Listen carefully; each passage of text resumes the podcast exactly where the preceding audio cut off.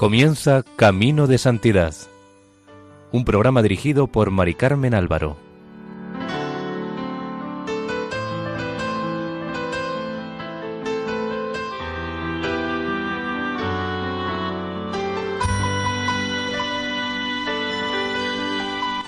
Sean bienvenidos al programa Camino de Santidad, realizado por el equipo de Radio María en Castellón, Nuestra Señora del Lledo. Les invitamos seguidamente a escuchar el segundo y último capítulo dedicado a la vida de San Salvador de Horta.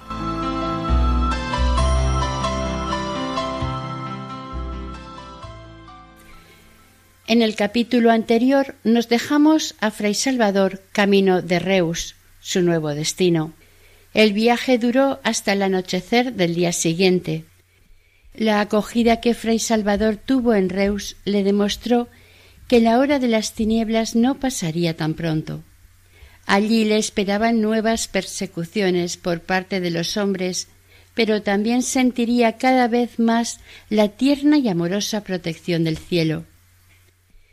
Leyendo la vida de los santos nos damos cuenta de que a estos jamás les faltaron, aunque alternando con tempestades, días y horas de calma. En Fray Salvador no sucedió así.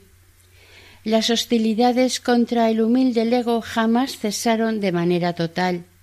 Nunca, exceptuando los últimos años de su vida, lo miraron sus hermanos con serenidad y amor, viendo en él un religioso observante y sin tacha.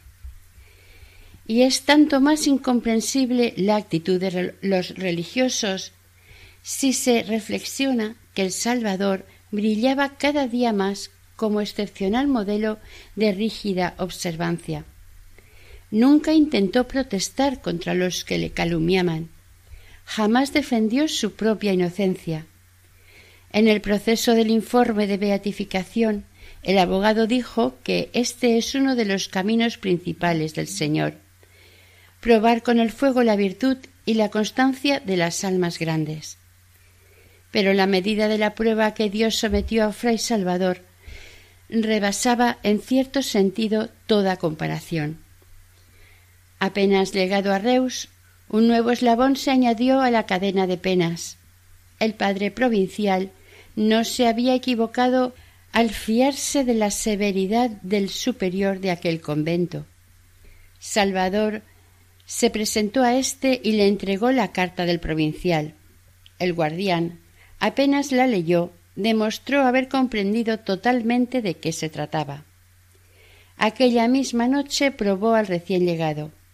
Reunió a la comunidad y tomando la palabra les dijo Reverendos padres, el padre provincial nos manda a este religioso, quien, después de haber turbado la paz de Horta, viene ahora entre nosotros para poner en confusión nuestro convento se le ha cambiado el nombre, en vez de Salvador se le llamará Fray Alfonso.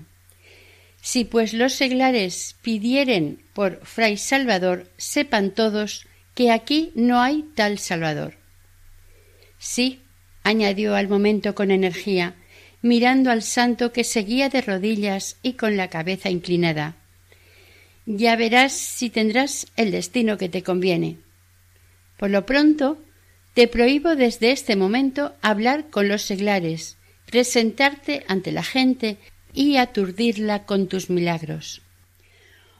Obediente en grado sumo, el santo lego besó los pies del guardián y prometió cumplir exactamente cuanto se le ordenaba.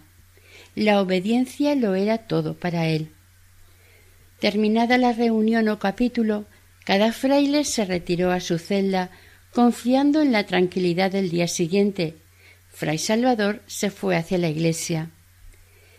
Ni siquiera el cansancio del viaje hizo que dejara sus habituales actos de piedad y penitencia. Al día siguiente, muy temprano, oyó la primera misa, se confesó y comulgó. Aún estaba orando cuando el superior fue a buscarlo extrañado de que pasase la noche en la iglesia sin descansar siquiera. Cuando lo encontró, lo llevó a la cocina y sin más le dijo Esta será tu ocupación. y se retiró a su celda. El padre guardián estaba muy lejos de imaginar lo que sucedería apenas hubiera amanecido, lo cual desbarataría sus planes. En el proceso se cuenta que cerca de dos mil personas llegadas de Reus y sus alrededores se apiñaron en torno al convento, alborotando y llamando al fraile de los milagros. Preguntaban a los frailes que dónde habían escondido al santo, y pedían que se lo dieran, que fuera para bendecirlos y sanara a sus enfermos. Avisado a toda prisa, el padre guardián se presentó y palideció ante el tumulto. Corrió hacia la cocina. Fray Salvador no se había movido de allí donde le había dejado la obediencia del superior. Este le preguntó qué había hecho para reunir a tanta gente y a quién había mandado que convocara a la multitud que estaba alborotando en la iglesia. Y otra vez le prohibió salir de la cocina. Fray Salvador se echó a los pies del padre guardián y le pidió que no se alterara, que seguiría cumpliendo lo que él le ordenara. No dijo nada más. Al parecer, un impulso secreto de Dios había reunido a aquella multitud. El hermano que le había acompañado desde Horta hasta Reus testificó que salieron a medianoche, que anduvieron durante el trayecto por despoblado y llegaron a Reus al atardecer, casi de noche. Nadie podía haber preparado aquella clamorosa petición de ver al fraile. La hipótesis de que alguien de Horta al darse cuenta de que no estaba allí el santo, se les hubiese adelantado por el camino y hubiera reunido en Reus a toda la gente que estaba gritando, llorando y alborotando en el convento, era absurda. La multitud, después de rogar inútilmente a los frailes, pasó a las amenazas. Rompió la verja que separaba la sacristía y echó al suelo la puerta que llevaba al convento invadiendo los claustros y no respetando la clausura y gritando por los corredores Queremos el santo, dadnos el santo. El padre guardián, desorientado, rogó, imploró, suplicó que respetaran la clausura y volviesen a la iglesia, prometiéndoles que mandaría a fray Alfonso para que trazara sobre el pueblo la señal de la cruz. Y sin más ordenó al humilde lego que se presentase en la iglesia y calmase a la gente en pocos minutos, y después volviera inmediatamente a la cocina. Fray Salvador cumplió la orden del guardián inmediatamente, y presentándose en la iglesia pidió a la gente, como siempre, que se confesaran, recibieran la comunión y confiaran en Dios y en la Virgen. Al final dijo, En nombre del Padre y del Fil y del Espíritu San. Y desapareció por detrás del altar, huyendo de los aplausos de la multitud, mientras la admiración iba subiendo de tono al grito de los curados. Para la tranquila comunidad de Reus aquello fue demasiado. El superior llamó a su presencia a Fray Salvador y ásperamente le dijo Es incomprensible que ni el provincial ni el guardián puedan nada contra ti. Y luego, cogiendo la pluma, escribió al provincial diciéndole que había librado de él al convento de Horta, pero obligaba a la comunidad de Reus a soportarlo. Tras la petición del guardián de Reus, parecía que el provincial debería haber enviado a otro lugar a Fray Salvador, pero por algún tiempo no se volvió a hablar de milagros allí. Hay que creer que la voluntad de los superiores fue respetada por Dios, y los milagros cesaron por un tiempo. Pero el Señor no tardó mucho en manifestarse de nuevo. Según los documentos, Fray Juan Serra enfermó mortalmente y desahuciado de los médicos fue curado instantáneamente por las oraciones del santo llamado a toda prisa por los frailes para que trazara sobre el moribundo la señal de la cruz. El santo corrió a cumplir con lo que se le pedía. Pero el moribundo no se curó. Había algún problema por parte de éste. No había sido del todo fiel al Señor y a los deberes impuestos por la regla. Fray Salvador, a quien el Señor se lo reveló todo, fue inmediatamente a la iglesia, se puso en oración para arrancar la curación a la voluntad divina, se disciplinó a sangre y le arrancó a Dios el milagro. Mientras en la celda el moribundo abrió de repente los ojos velados ya por la muerte, y mirando a los religiosos que rodeaban su cama, les gritó Hermanos, estoy curado por la misericordia del Señor, gracias a las oraciones de Fray Salvador. Al poco volvió el santo a la celda del curado y le animó a dar las gracias a la Virgen y a esforzarse para vivir más santamente. Y añadió Dios no prolongará por mucho tiempo tu vida. Haz pues penitencia. Desde aquel día los prodigios fueron más numerosos. Según el proceso, hizo tantos en Reus que sería imposible contarlos. Pero también, y quizá desde aquel mismo día, la suerte de Fray Salvador en Reus estaba decidida. Muy pronto fue trasladado al convento de Barcelona. El santo abandonó Horta hacia 1559 y el año 1560 estaba ya en Barcelona, por lo que en Reus estuvo como mucho no llegó a dos años. Dios había dejado de hacer prodigios a través de Fray Salvador, no por culpa de éste, sino quizás como castigo a la obstinada tozudez de los religiosos. Fray Salvador de momento parecía olvidado, y eso era lo que él quería. Siempre había soñado permanecer en el silencio y la soledad. No era ni quería ser otra cosa que instrumento en las manos de Dios, hasta que éste quisiera servirse de él en la hora señalada y para su gloria. Aunque el santo caminaba tranquilo de vuelta a Barcelona, seguramente sabía las nuevas pruebas que le esperaban pero ni creía ni quiso jamás creer, sino que Dios le humillaba para purificarlo más y más. Por otra parte, no podía dejar de ser fiel instrumento en las manos del Señor, que escoge los más humildes de entre los mortales, según sus insondables designios. El viaje a la ciudad de sus primeros años fue triunfal. Como su fama se había extendido por toda Cataluña, la noticia de su llegada de paso por los pueblos siempre le precedía y la gente le llevaba a sus enfermos para que los curase. Siempre humilde y modesto, no se daba cuenta de que Dios defendía de aquella manera su nombre. Un día, ya en Barcelona, Fray Salvador recibió la orden de presentarse a la Inquisición.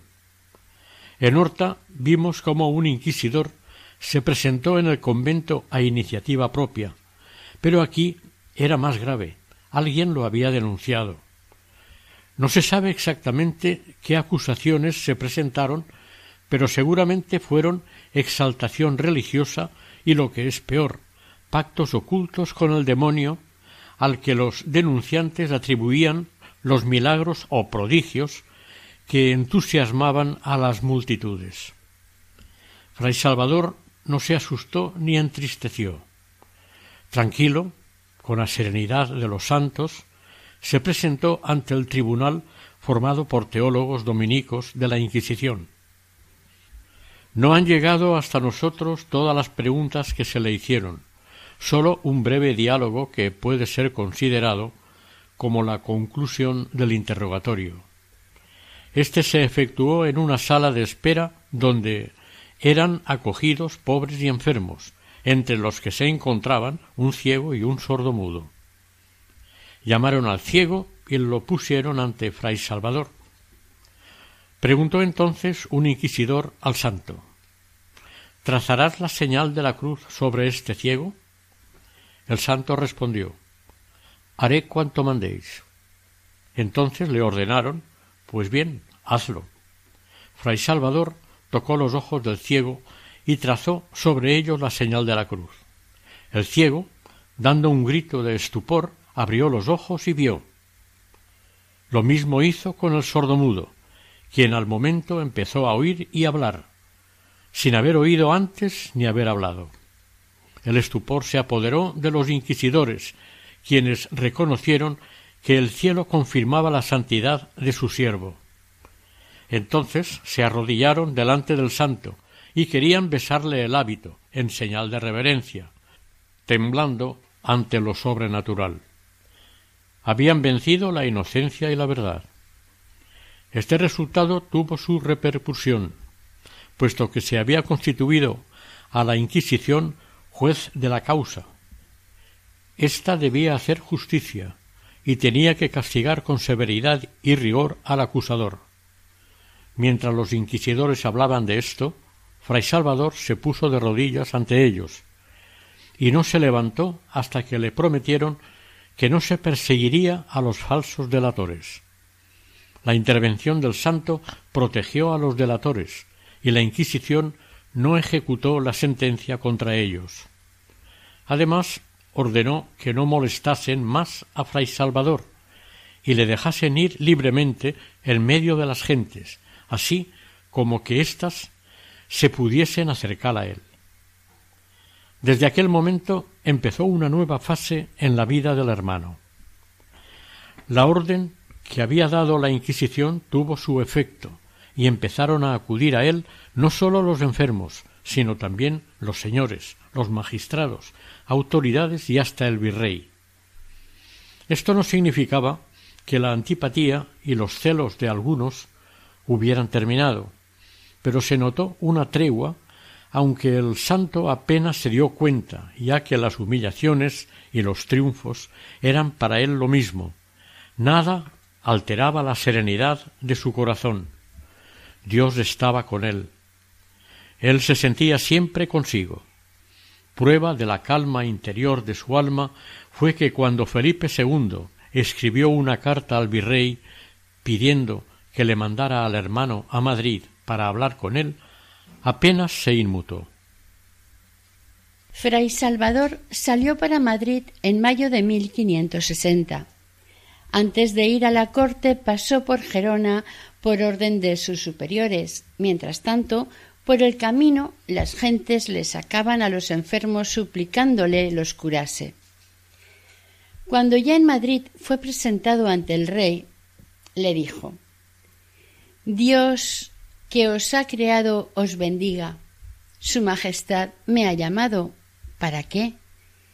¿Qué hay de apreciable en un cocinero franciscano?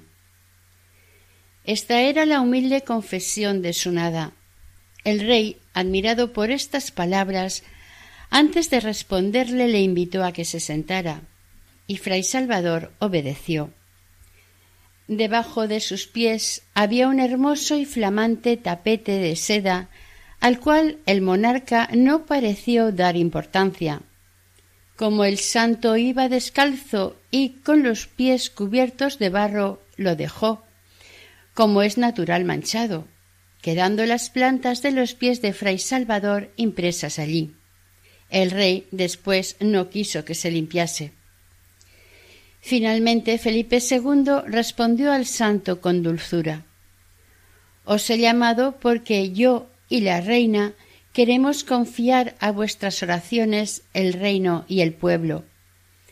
Que nuestro pueblo se mantenga en la disciplina y sea especialmente estable en la fe, Habiendo oído cuántas maravillas obra Dios por vuestro medio, os ruego que imploréis para la casa real y para todo este pueblo las bendiciones del cielo. Respondió Fray Salvador Dios es bueno y cuando pedimos cosas justas y sanas nos oye siempre por intercesión de su Santísima Madre. También el Señor hace esto como vuestra Majestad, algunas veces, teniendo asuntos importantes, no rechaza el confiarlos a un vasallo, aunque no sea noble, invistiéndole de su autoridad. Sí, yo pediré al buen Dios para que conserve y proteja vuestros estados, manteniendo el pueblo de España fiel a su rey y firme en la fe católica. Felipe II y Fray Salvador hablaron de otras muchas cosas. El santo fue en aquella ocasión iluminado de ciencia celestial. Se sabe que el rey se enjugó varias veces las lágrimas mientras le oía. No se tienen noticias de cuántos días pasó Fray Salvador en Madrid, pero no debieron de ser muchos. Su visita a Madrid le hizo más popular si cabe. A partir de entonces estuvo bajo la protección de Felipe II. La protección del rey por una parte y la sentencia de la Inquisición por la otra hizo que por lo menos en lo externo el trato al santo cambiara. Prueba de ello fue la invitación del ministro general de la Orden a que cuando volviera a Barcelona pasara por Valencia, donde estaba celebrando el capítulo provincial y el padre general que lo presidía quería conocerlo. El proceso narra la acogida que el santo tuvo en Valencia.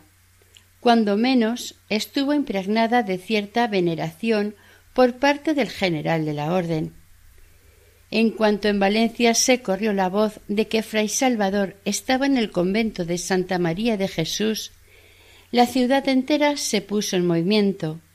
Todos querían verlo, los pobres, los señores y hasta el duque de Segorbe con su esposa.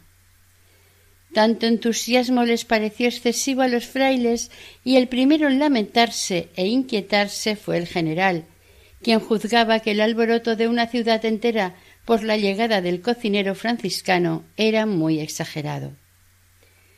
Pero el más humillado ante la multitud era Fray Salvador, quien, extrañado de ser precisamente él el objeto del entusiasmo y admiración de los valencianos, hubiera querido esconderse muy hondo para librarse de las atenciones que le prodigaban.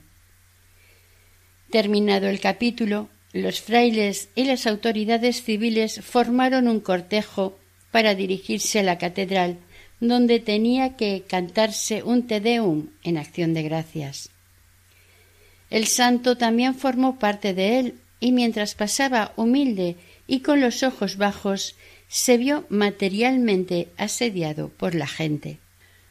Justo en el momento en que Fray Salvador, según había dispuesto el superior, debía marcharse desde Valencia a Barcelona, llegó a Valencia el duque de Gandía, Francisco de Borja, más tarde general de los jesuitas y declarado santo también. Fue a pedirle que le mandase a Fray Salvador algunos días, y para ello alegó que el convento de las Clarisas de su ciudad estaba siendo molestado por espíritus inmundos, de los cuales ni los exorcismos rituales de la Iglesia les había conseguido librar. Pero además de esto, aunque no lo dijo, el motivo principal era que quería hablar con él de asuntos espirituales. El padre general no podía darle un no al duque de Gandía, y dio orden al hermano de que se fuese con él y cuando terminara su misión en Gandía volviera a Barcelona sin pasar de nuevo por Valencia. Los dos santos se comprendieron enseguida. Los cronistas no nos han hecho llegar nada de lo que hablaron, pero sí afirman que todos los ruidos de los espíritus malignos terminaron inmediatamente, y la tranquilidad volvió al convento apenas Fray Salvador les conjuró de parte de Dios, trazando en el aire con su mano el acostumbrado signo de la cruz, y diciéndoles que desistieran y se fueran. Cuando el santo se despidió del duque de Gandía, se dirigió directamente a Barcelona, como le había ordenado el padre general, pasando desapercibido por el camino.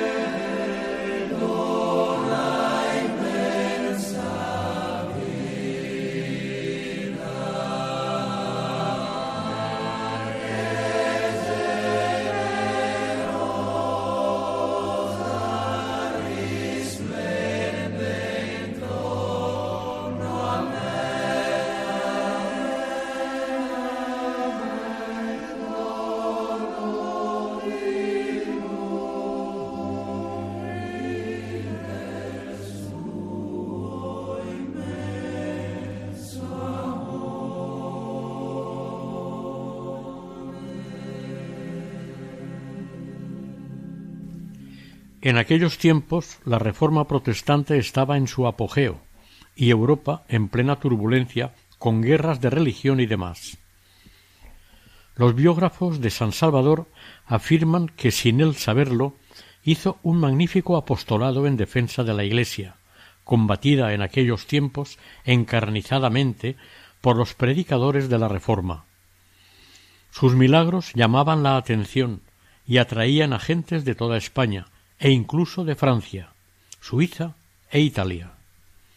Esto hacía que la gente catequizada por él en gran manera al volver a sus casas defendían la fe y la Iglesia. Los cronistas de aquel tiempo están de acuerdo en reconocer que la fe católica en España se inmunizó de la herejía protestante más por los milagros de Fray Salvador que por los sermones o enseñanzas de los escritores, oradores o apologetas. A la fe árida y muerta el santo contraponía el fervor de las obras.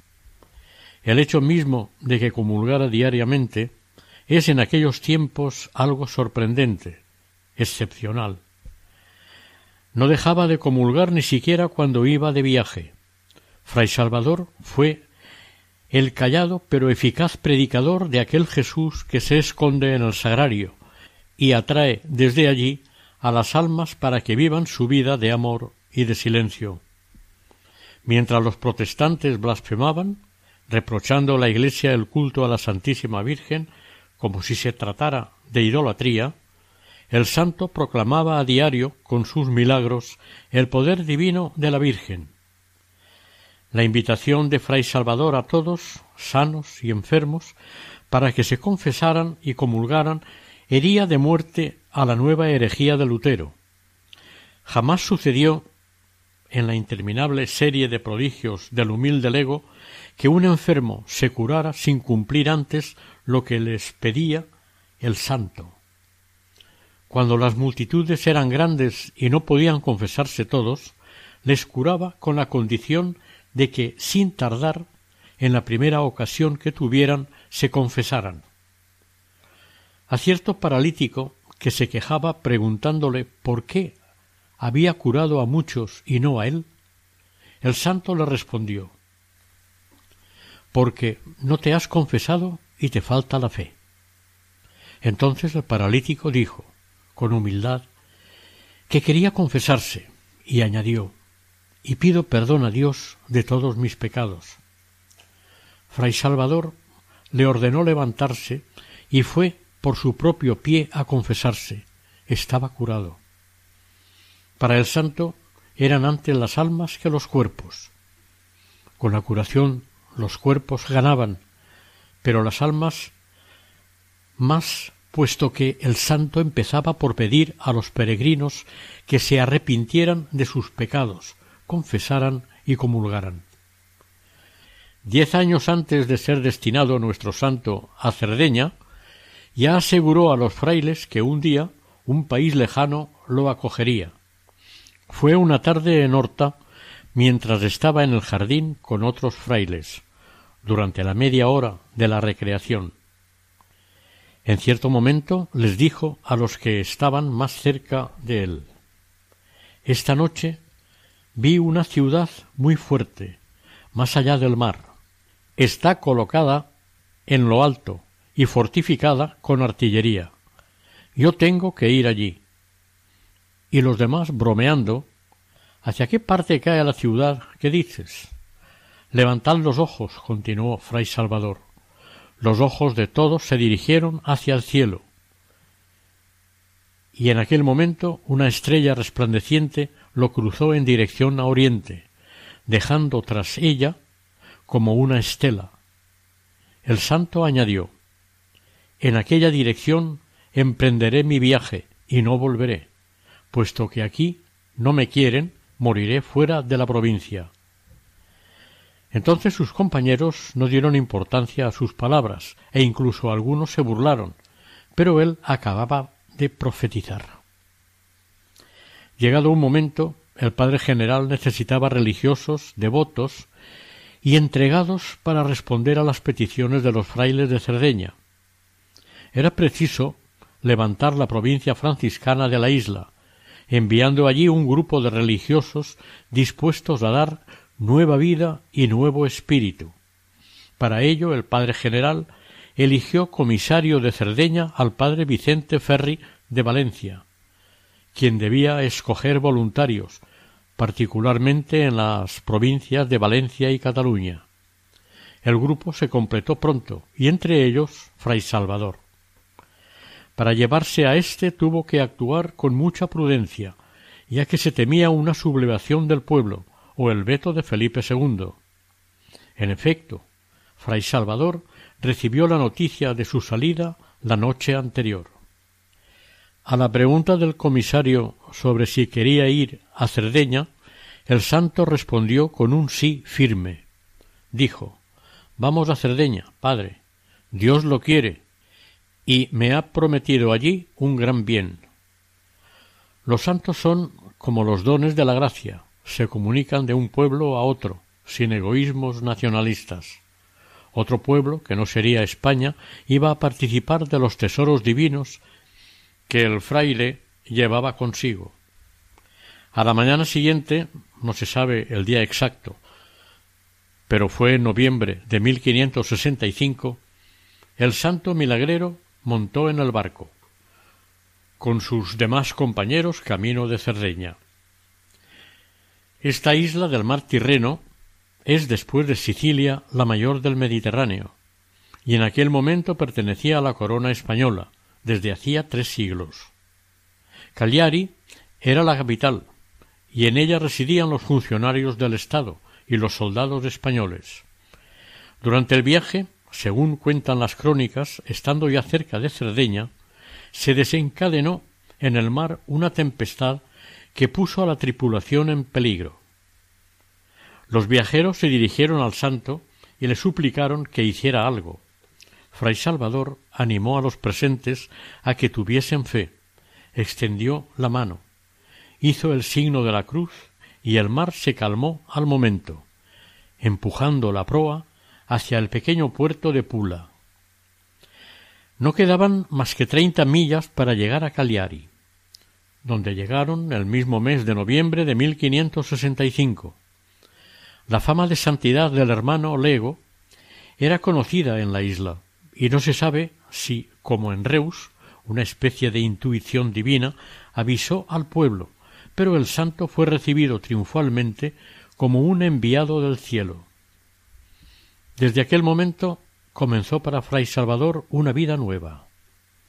Tanto los religiosos escogidos por el padre comisario, que llegaron con él, como los que estaban en el convento de Cagliari, tenían un concepto magnífico de él, el ambiente cambió por completo. Desgraciadamente, con el tiempo y debido a las guerras, este convento de Santa María de Jesús de Cagliari, donde vivió el santo, desapareció. Estaba situado muy cerca del santuario dedicado a la Virgen de Bonaria.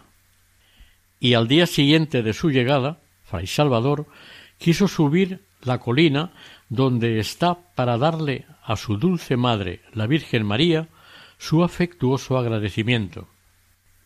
La isla era pobre y medio despoblada, y la gente recurría a todas horas, para muchas cosas, al convento de Santa María de Jesús. Nuestro santo estaba allí ocupado como en Cataluña, en los oficios más humildes del convento, pero con la particularidad de que en Cagliari podía y tenía que salir. Con palabras sencillas atraía a los pequeños, catequizaba a las gentes y las enfervorizaba en la fe.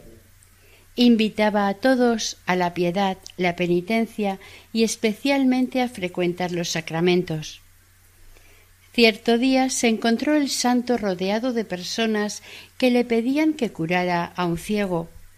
El santo, que leía en los corazones, les dijo No, este hombre no curará, no puede recibir tal gracia, pues vive públicamente en el vicio y no se confesará porque no quiere dejar el pecado.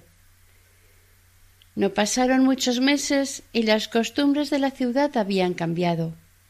todos los días, las gentes veían al santo en la iglesia de Santa María de Jesús, sirviendo al sacerdote en la misa, y con gran fervor y humildad recibir la comunión.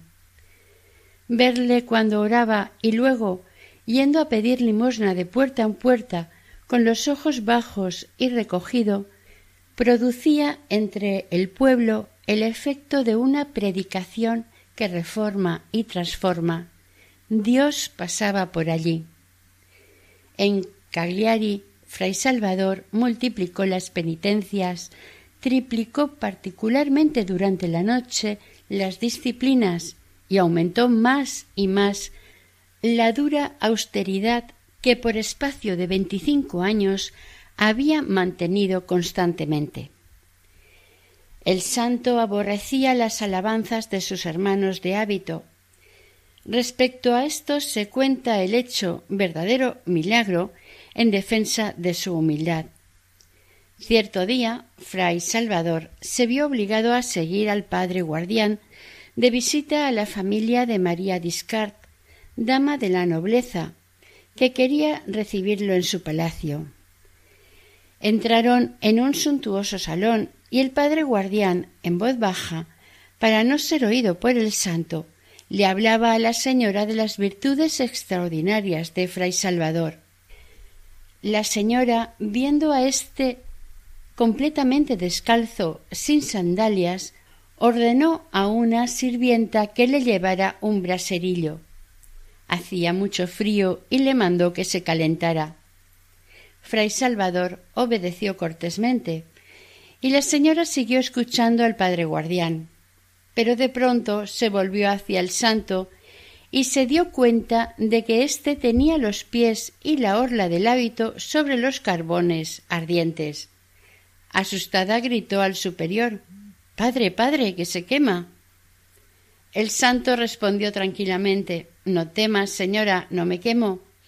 Ya que ustedes sienten la necesidad de decir y escuchar las alabanzas de un hombre mortal lleno de imperfecciones, es justo que yo alabe al sumo Creador cuya bondad refleja esta criatura. El santo sabía de qué hablaban y quiso cortar la conversación.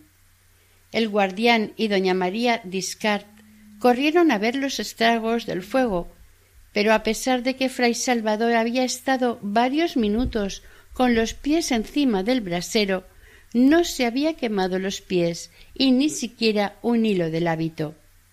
El asombro de los dos fue tremendo. Al parecer, poco antes de morir, Fray Salvador tuvo la revelación de la fecha de su muerte y no pudiendo contener su alegría, corrió a la iglesia a postrarse a los pies de la Virgen, según escribió el padre Vitale.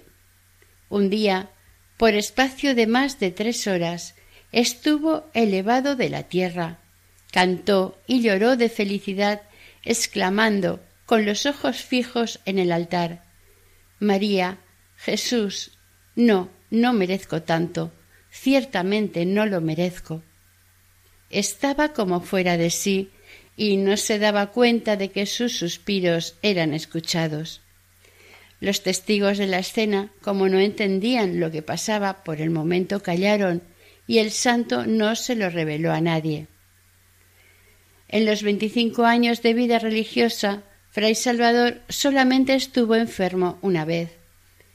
Fue viviendo en Horta, tuvo una fiebre altísima con vómitos de sangre que pusieron su vida en peligro, pero la acertada intervención del médico hizo que se repusiera en poco tiempo. Diez días antes de su muerte, a una señora de Cagliari llamada Isabel Murla, que le visitó para que le diera consejos sobre su vida espiritual y de piedad, le confió aunque de manera un poco encubierta, la revelación que había tenido.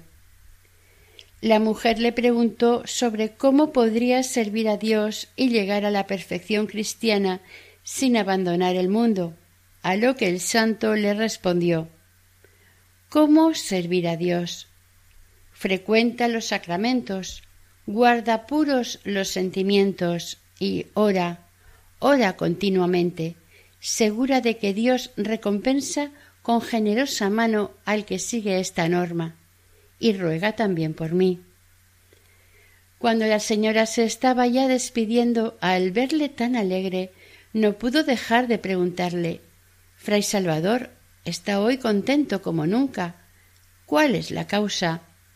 Es que, hija mía, estoy invitado a espléndidas bodas.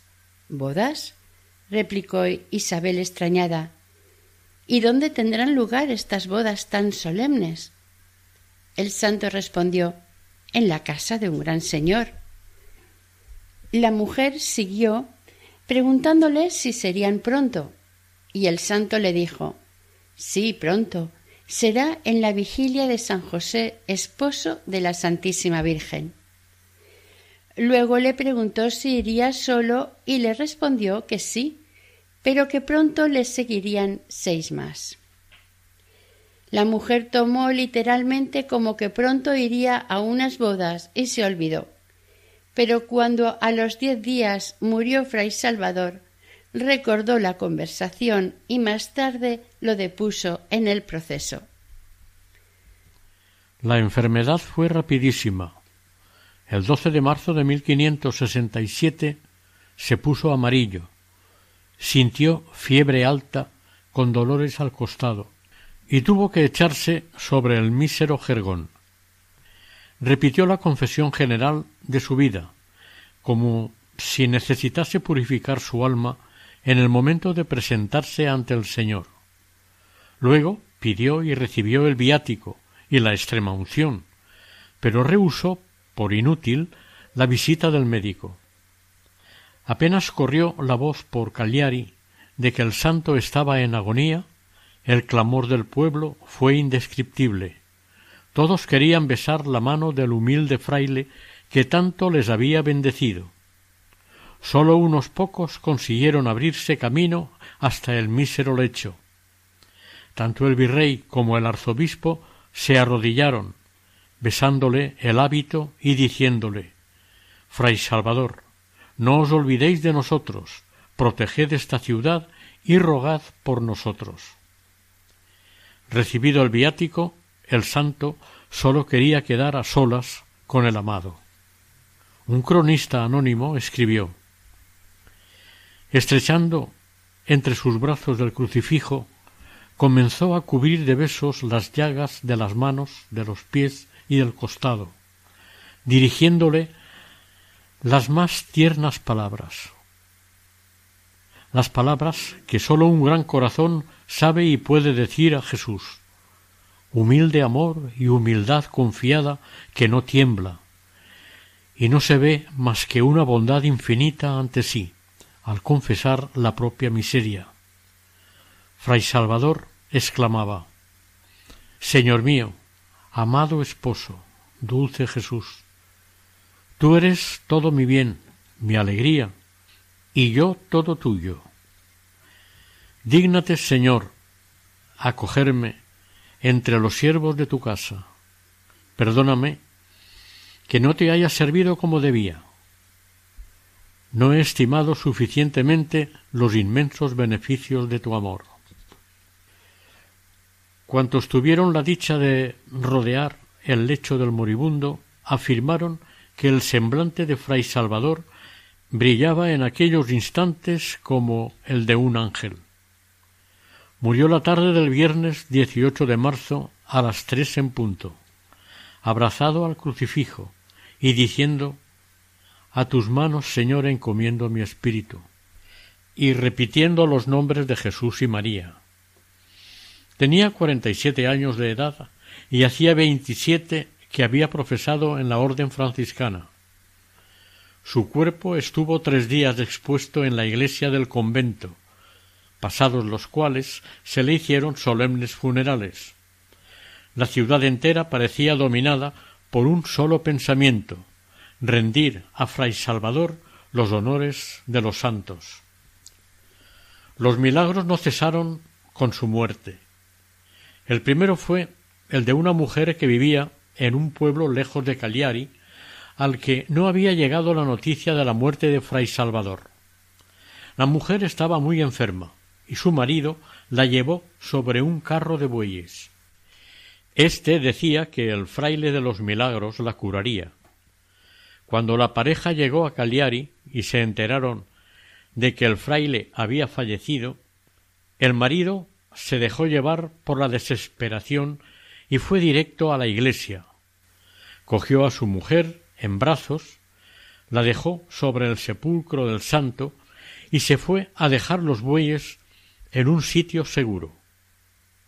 La pobre mujer, que llena de esperanza había ido hasta allí, pidió a fray Salvador que no se olvidara de los pobres enfermos y le rogó con lágrimas en los ojos que se apiadara de su miseria.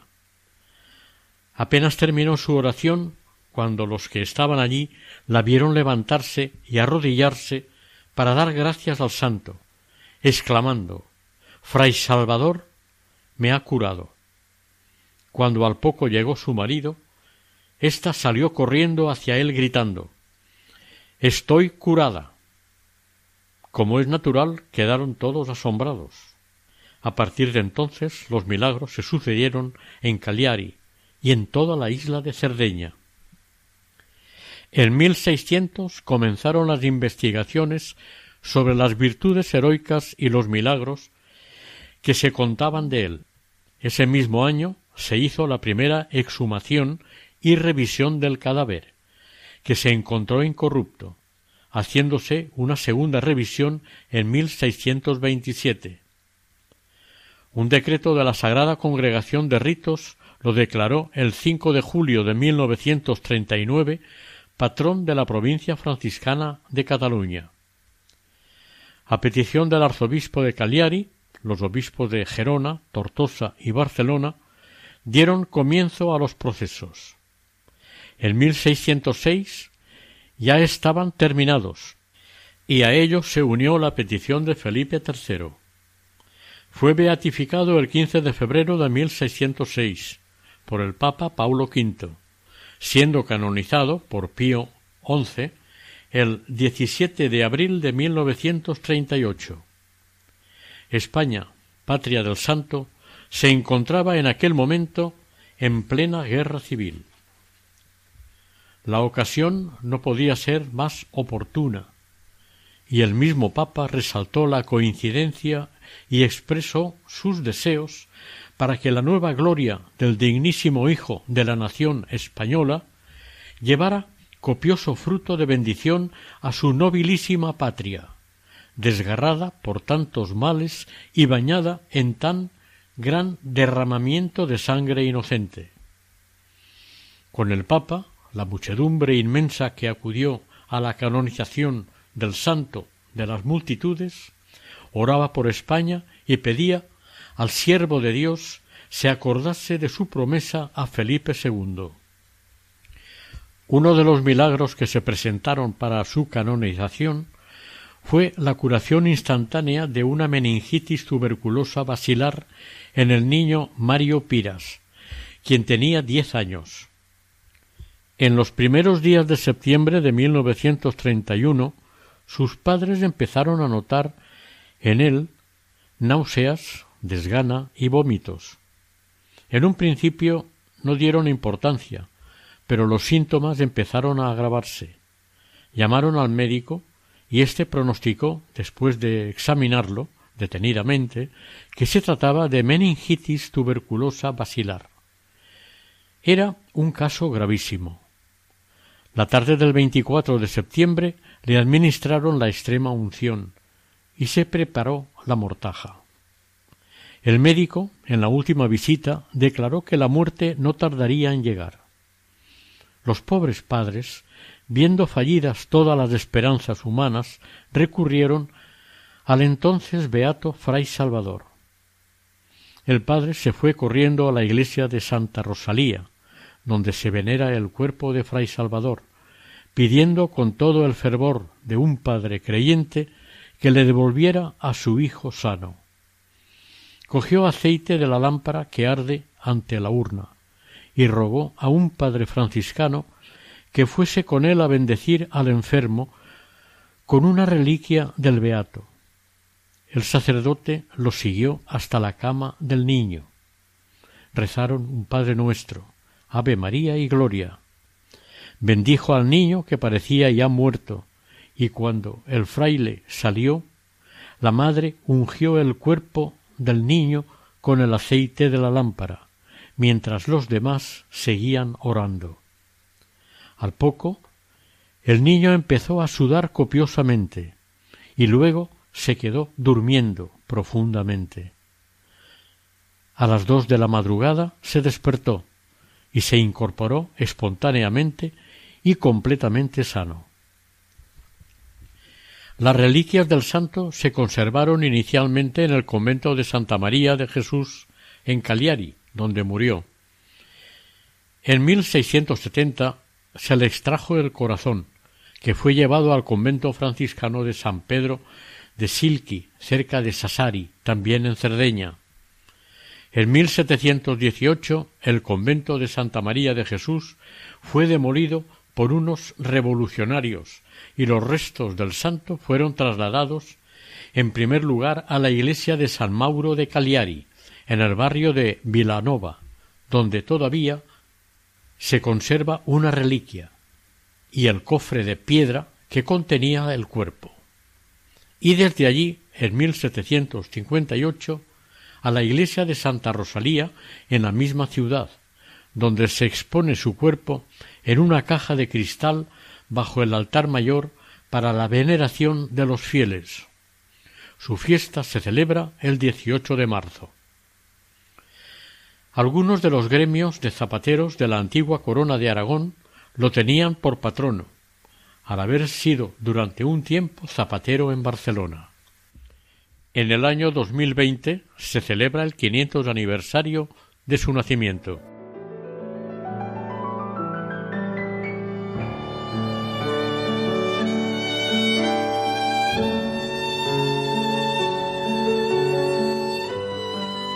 Oración. Glorioso San Salvador de Horta, seguro protector de los que con fe y fervor os invocan, yo, el más indigno de vuestros devotos, llamo a las puertas de vuestra gran piedad, seguro de que no os ha disminuido el poder y deseos de ayudar a vuestros devotos. Con firme confianza os pido me ayudéis en mis necesidades, Especialmente os pido que dirijáis mis deseos e iluminéis mi voluntad, para que todo sea para gloria de Dios y bien de mi alma. Amén.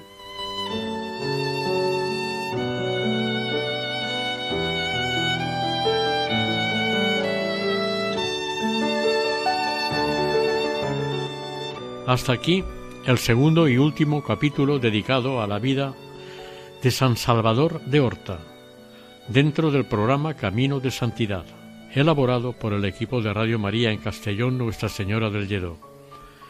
Deseamos que el Señor y la Virgen les bendigan.